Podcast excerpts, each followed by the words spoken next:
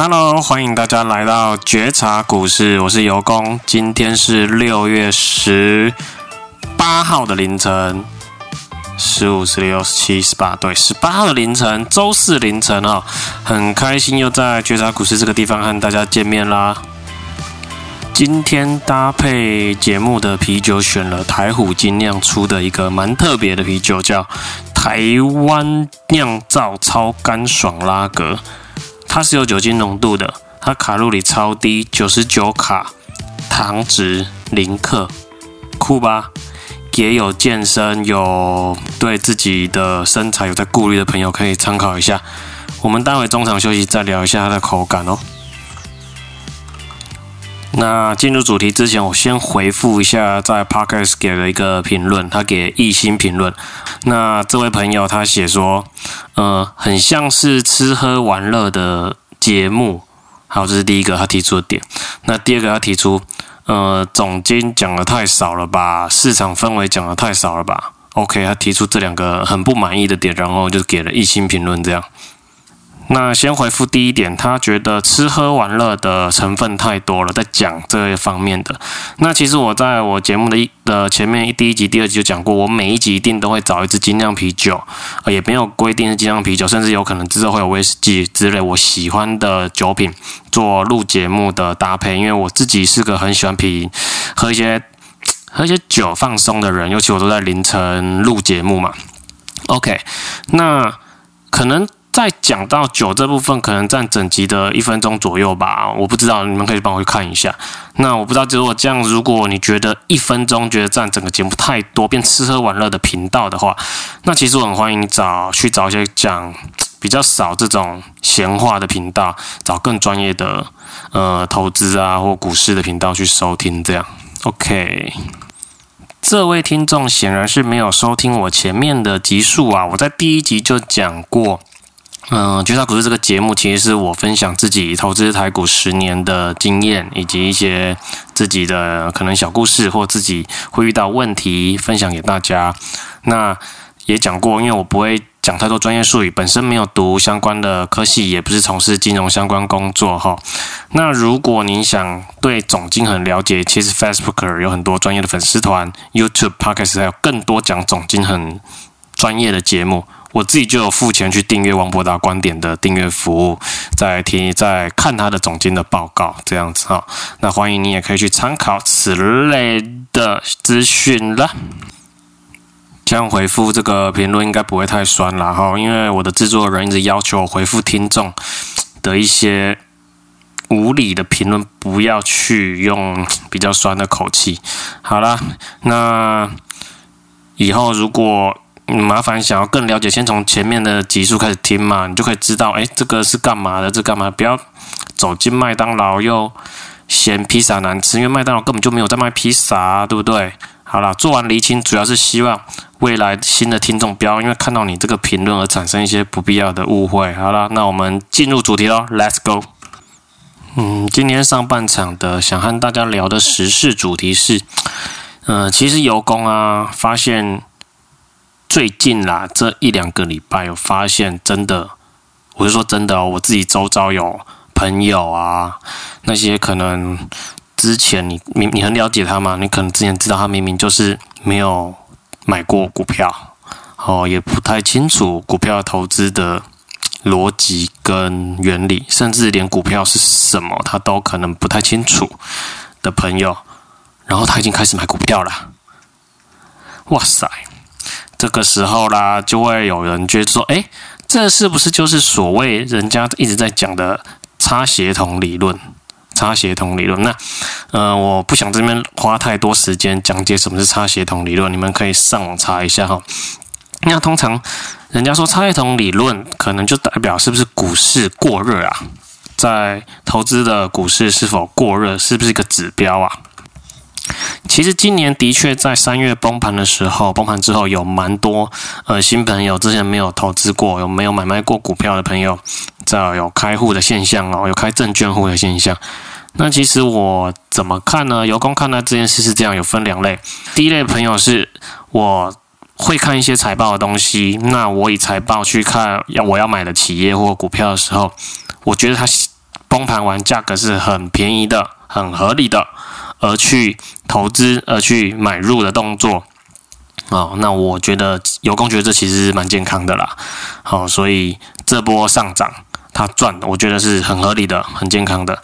那第二类人是崩盘完，当然底的时候他没买哦，他等到崩盘完开始反弹，四月初开始反弹的时候，然后因为听到新闻啊，或看到网络啊，或看到报章杂志在学校说，哎，现在要开始大反弹了，然后。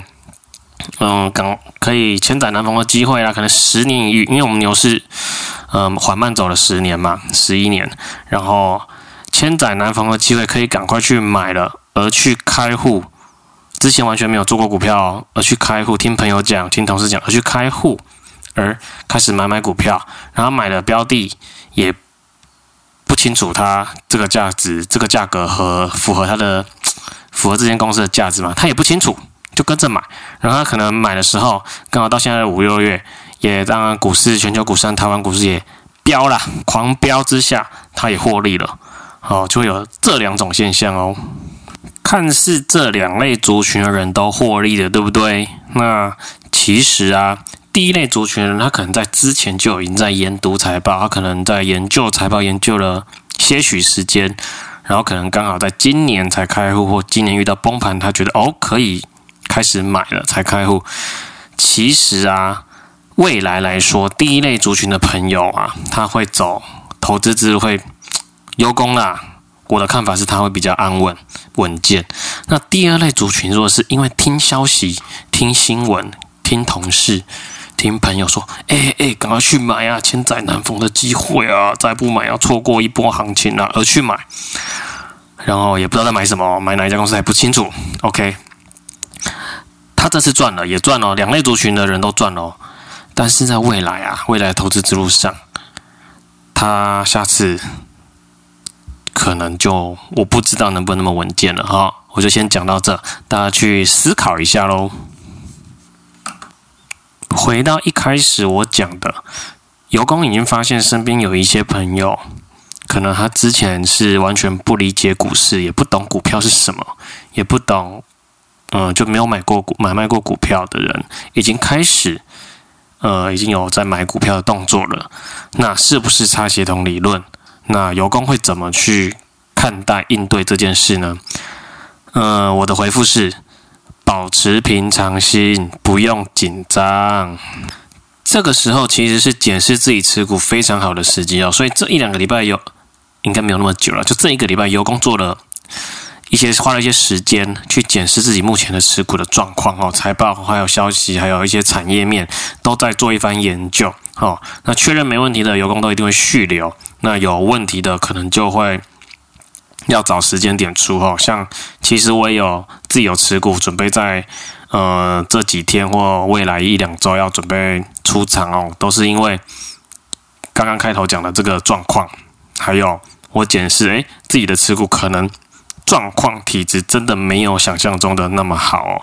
还有啊，另一个方面，前阵子在三月底的时候有玩有开始买卖股票，其实那时候说真的啦，你我不敢讲百分之百，我们讲百分之八十好了，怎么买怎么赚，而且很多一起跟大盘一起反弹的。V 型反弹的公司企业的体根本就没有赚钱，它的营运根本就没有赚钱，它也大涨一波，原因就是它也也被超跌嘛，然后资金一灌进来，灌进股市，然后就整个一起大涨。这个时候其实真的要做太弱留强的动作，妖股玩玩就好了，玩一玩就好了，在这个时间点，好好的把那些。营运根本不 OK，乱涨乱飙，已经脱离基本面太远的公司啊，可以在这个时候好好检视一番，好好做个处理。这是我呃，这是有功的建议，你们参考一下，和周遭的投资同行讨论一下。祝大家顺利喽！来，中场休息，我们讲完上半场，来分享一下今天这款特别啤酒的口感。这款台五出的零糖值的。啤酒，然后卡路里只有九十九卡。它喝起来其实闻闻起来的时候会有点柠檬的香气，喝起来啊，你根本就不会感觉没没有糖分，好不好？一样舒服，一样舒爽，一样下班后喝，一样放松。大家可以去找一下我们台湾的品牌台虎精酿出的。哦，对了，未成年请勿喝酒，喝酒不开车，大家留意一下喽。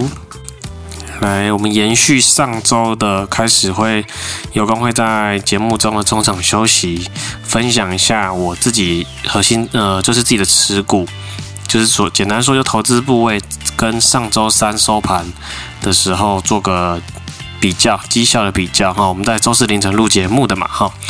那这一周跟上周三收盘之后的绩效，因为有核心持股嘛，也有副持股等等。拉锯下来呢，有功在本周到周三下午结算之后，总投资部位是成长一点六 percent，百分之一点六哦。嗯，我觉得还不错哦。以我做波段、做价差投资者来说，我还蛮能接受的。嗯嗯，然后我的投资的绩效啊，都是现货现股，是没有开任何杠杆的，没有任何杠杆的绩效在里面。好，我们要进入我们下半场啦。下半场想分享一下自己在投资的经历啊，或经验中有什么想分享，大家给大家的观念。那其实这一周啊，本周会有一点跟之前比起来，我会觉得有点难度，有点可能要有投资经验的朋友才会大概听得懂我在讲，有空在讲什么哦，没关系，尽量听，好不好？这次想分享的主题，我想是设定成，原来我也在建立自己的成分股。好，那为什么会叫这个主题呢？因为，呃，其实大家都知道，成分股像 ETF 零零五零零五六，它这些 ETF 它都有一些自己里面都有自己的含的成分股啊，呃，几十档的公司啊，比较优质，像譬如说它这档 ETF 会追踪什么主轴嘛，它会用它的条件去。选择一些企业进来当做成分股，那油工因为自己做了那么长的时间的波段跟价差，油工有个习惯是会先去找看财报最新的财报，然后看它的变化哦，有符合我的条件，我也会把这些企业追踪在我的 APP 里面做个观察，然后再去推算，去算它的价格是不是现在的价格是否合理，那如果合理或甚至便宜的时候，油工才会做投资的动作。油工是怎么把主动投资者建立自己成分股这个心法和概念用在实务操作？我慢慢讲，你们慢慢听哦。哈。好，譬如今年年初，我来开始选股，看有没有比较好的财报的体质的公司，我选了三档。啊，从可能我选了一千多档，或是五百档，好了，不管，每个人都有自己选股的范围跟族群。我挑到了三档，我很喜欢，我觉得很符合财报，很不错，符合我条件，比如说成长也好，呃，价值也好，哦、呃，等等。我挑了三档，然后就可以进我的追踪名单喽。比如说我存在 APP 里面，OK，但是我还要去做第二个动作，我要推算价格嘛，合不合理，便不便宜？我可能用呃净值比。殖利率，或者是本益比等等估算，每个人有自己的方式哈、估算自己的估算这三家不错的公司，它的股价是不是便宜？便宜我才要投嘛。好，我们先不管这过程中我有没有投入某一家公司或三家都投。那过了一季好了，我在下一季我又再用季报再选了一次股，有没有好不错体质不错公司？我选到了两档，OK。两档，我选到新的两档的股票和公司，我再加入到我存到我的 APP 追踪名单当中。这时候我有五档追踪名单，可是呢，我发现在一开始年初的时候有选到一档，其中一档股票，它下一现在这一季新一季的财报体质转弱了，变差了，已经不符合我的预期了。我预期它未来会变怎么样？你可能营运更好啦，怎么样更成长啊？这个不符合预期。我可能就会做剔除的动作，把它剔除掉我的 APP 的追踪名单喽。这时候呢，我应该是只剩四档在追踪。好，好啦，再过一季啦，我又再用季新出来的季报去选股啦。我这时候我选了三档，有三档不错的体质不错的公司，符合我条件的标的的条件，符合我条件的标的可以进入追踪名单。那这时候我原本前两次选了四档，再加我第三次选了三档。进追踪名单，我总共有七档追踪名单的成分股喽。可是呢，这一次我呢刚好有一档，因为价格已经涨得过高了，市场股价市场推升它的股价到我估算它合理价很高了。